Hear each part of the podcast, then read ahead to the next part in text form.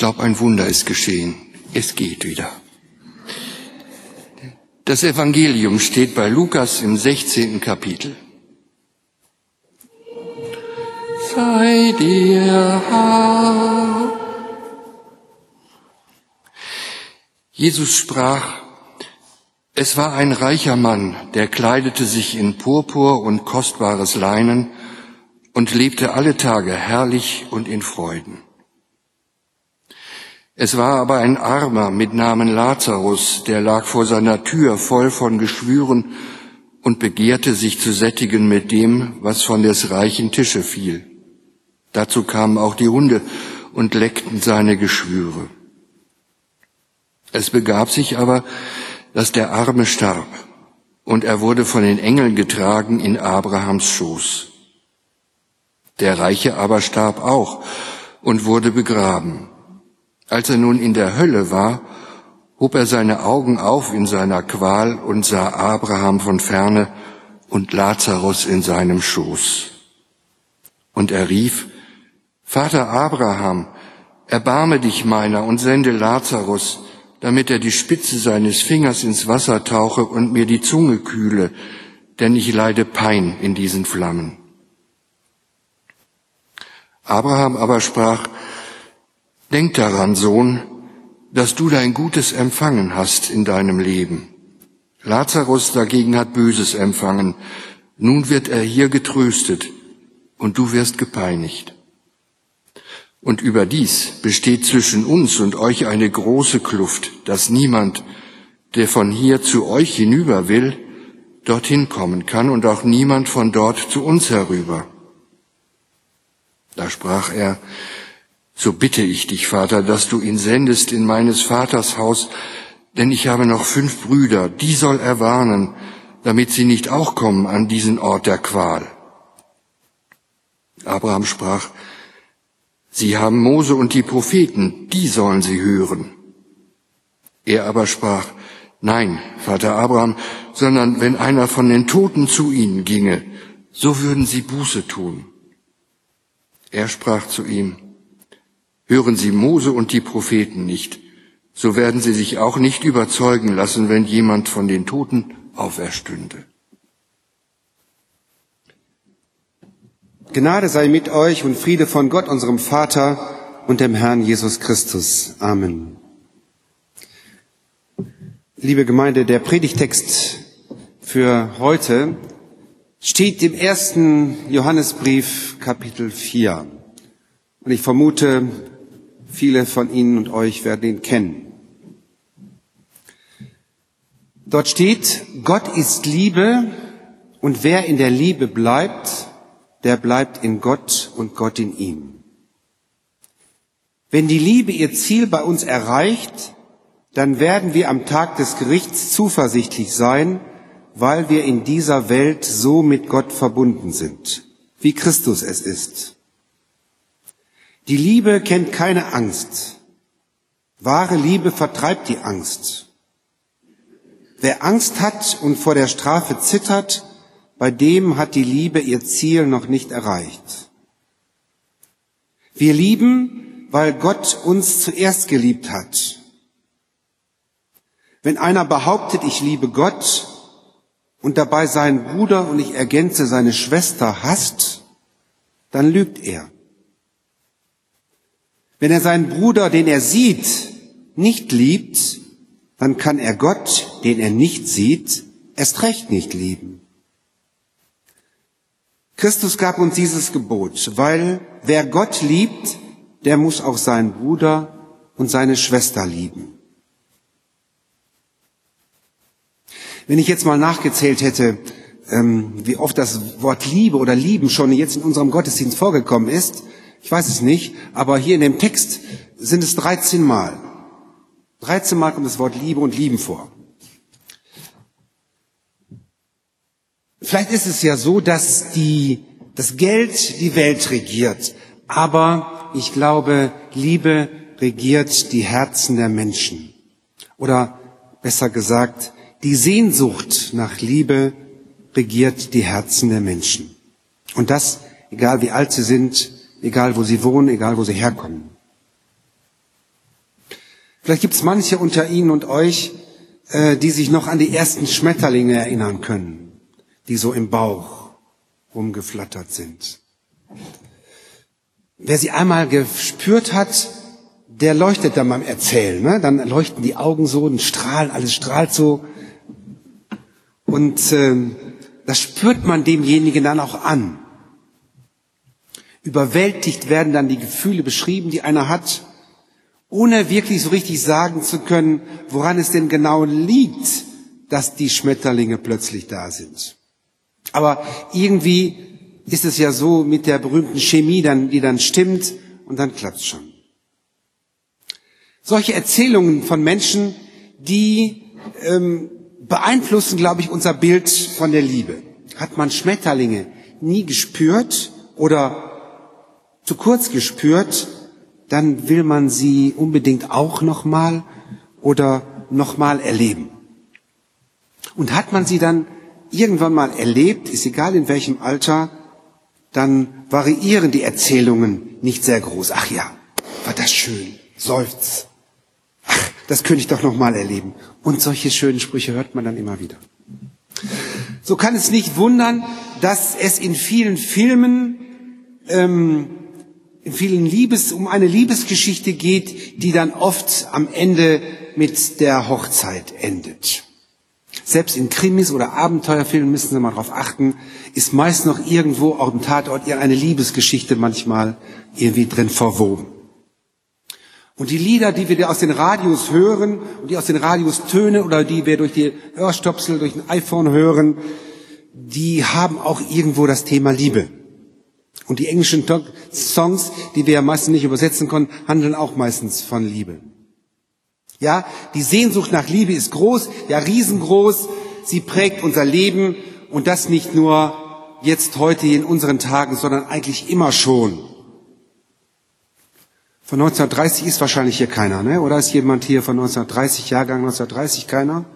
Dann werden Sie das Lied kennen, aber Sie kennen es wahrscheinlich alle. Marlene Dietrich hat es schon damals gesungen bin von Kopf bis Fuß auf Liebe eingestellt. Sie kennen es, nicken es, ja. So alt sind Sie, aber man kennt es irgendwoher, ne?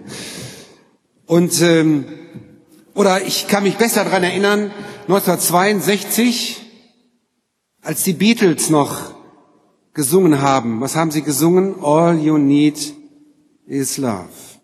Und wenn ich mir ihren Gemeindebrief angucke, ist hier ein großes Herz, aber steht drauf Love, also Liebe in aller Munde irgendwo. Achten Sie mal, wie oft das Wort Liebe und das Thema Liebe vorkommt. Ich könnte jetzt in Schwärmen kommen, aber ich lasse es lieber. Denn was ist denn eigentlich, wenn Liebe verweigert wird? Dann spüren wir erst recht, was uns fehlt.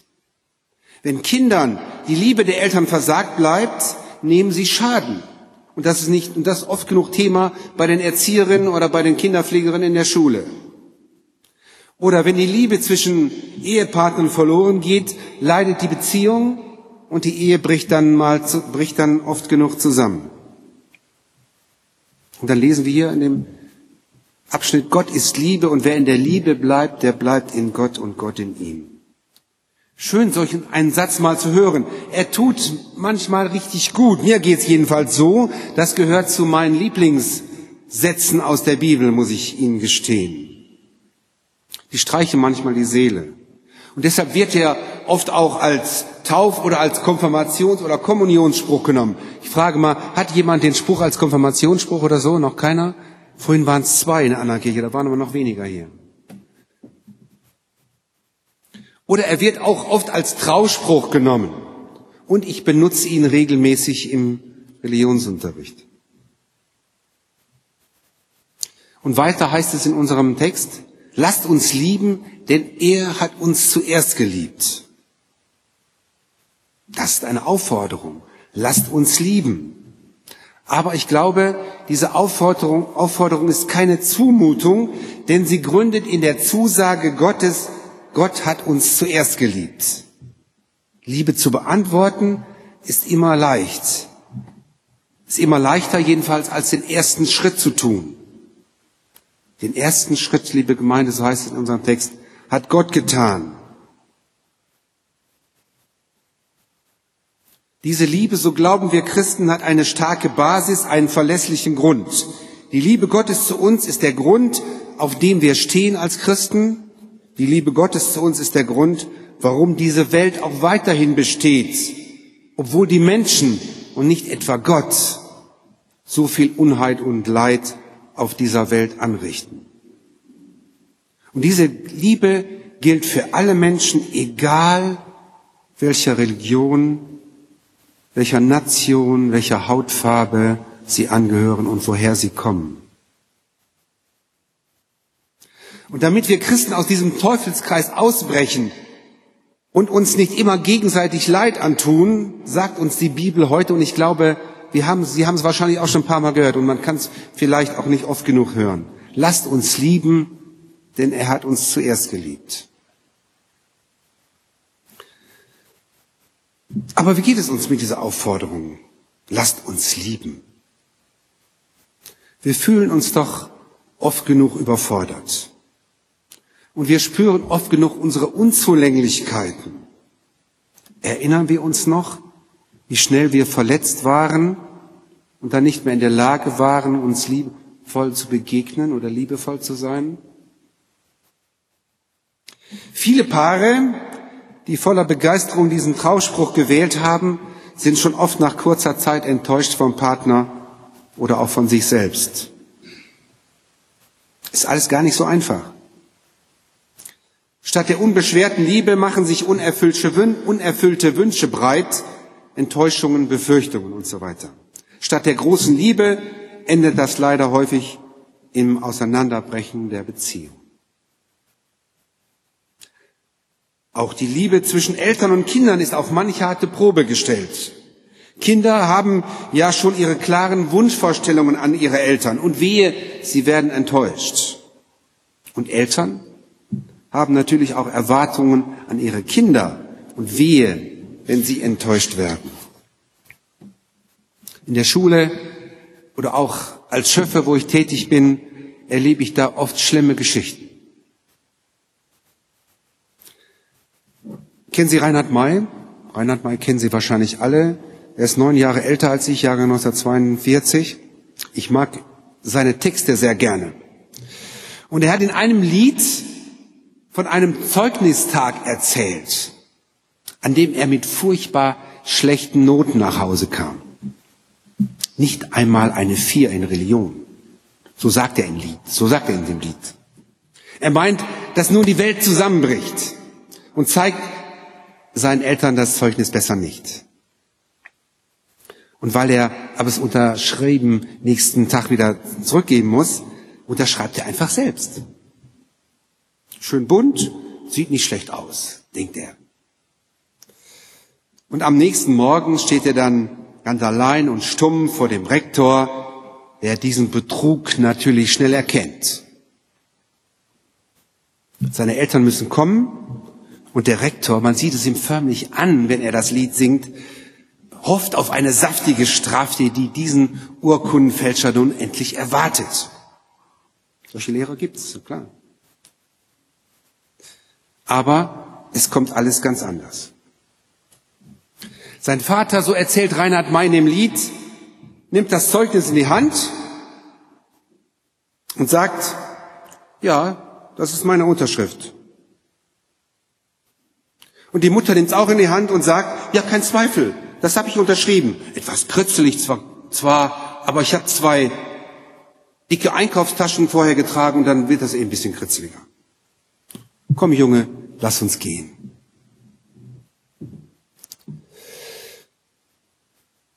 Noch viele Jahre ist Reinhard May zur Schule gegangen und hat viele Unnützes gelernt, hat er gesagt in dem Lied. Aber diese Lektion hat er nicht vergessen. Wie gut tut es, wenn jemand hinter dir steht, egal was du auch ausgefressen hast. Und er wünscht allen Kindern, Eltern, die aus diesem Holz geschnitzt sind. Ich will nun den letzten Teil dieses Liedes mal wörtlich zitieren. Wie gut tut es zu wissen, singt Reinhard May, dass jemand dir Zuflucht gibt, Ganz gleich, was du auch ausgefressen hast. Ich weiß nicht, ob es richtig war, dass meine Eltern mich da rausgeholt haben. Wo bleibt die Moral? Die Schlauen diskutieren und die Besserwisser streiten sich. Ich weiß es auch nicht. Ist mir auch egal. Ich weiß nur eins. Ich wünsche, wünsche allen Kindern auf der Welt und nicht zuletzt natürlich dir, mein Kind, er singt es seinem Kind vor. Wenn es brenzlig wird, wenn es schief geht, wenn die Welt zusammenfällt, Eltern, die aus diesem Holz geschnitzt sind. Eltern, die aus diesem Holz geschnitten sind. Liebe Gemeinde, die Bibel sagt uns, so ist unser Gott. So ist, er, er ist so wie Reinhard May seine Eltern beschreibt. Er liebt die Menschen so sehr, dass er sie niemals fallen lässt. Auf ihn kannst du dich immer verlassen. Meine Frau, die auch da unten sitzt, hat mal ein Poster gestaltet mit Bildern, schönen Bildern unter ein, mit dem Text, du kannst nicht tiefer fallen als in Gottes Hand. Ich glaube, das ist genau gemeint. Wie groß Gottes Liebe ist und wie weit sie geht, das können wir vielleicht an Jesus sehen. Er hat gezeigt, was Liebe bedeutet. In dem kurzen Leben, was er vor 2000 Jahren hier gelebt hat. Er hat sich um Menschen gekümmert, die in ihrer Krankheit und Not einsam und verzweifelt waren. Er hat sich auch an denen gewandt, die selbst schuld an ihrem Dilemma waren. Liebe lebt vom Vertrauen und nicht von der Angst vor der Strafe oder von der Angst verlassen zu werden. Gott ist zwar nicht der liebe Onkel, der unsere Wünsche erfüllt, ganz und gar nicht. Aber Gott lässt uns nicht fallen, wenn wir bei ihm Geborgenheit suchen in allen Unzulänglichkeiten. Liebe Gemeinde, was bringt es nun, dass wir sowas wissen, Gott ist Liebe? Ich denke, das Gleiche, was es Reinhard May gebracht hat. Nämlich, dass er wusste, meine Eltern stehen hinter mir, egal was passiert. Du brauchst keine Angst zu haben, du kannst vertrauenvoll und zuversichtlich leben, denn Gott ist Liebe. Und du kannst selber lieben, weil du dies erfahren hast und in deinem Herzen trägst. Amen. Und der Friede Gottes, der höher ist als all unsere Vernunft, bewahre eure Herzen und Sinne in Jesus Christus. Amen.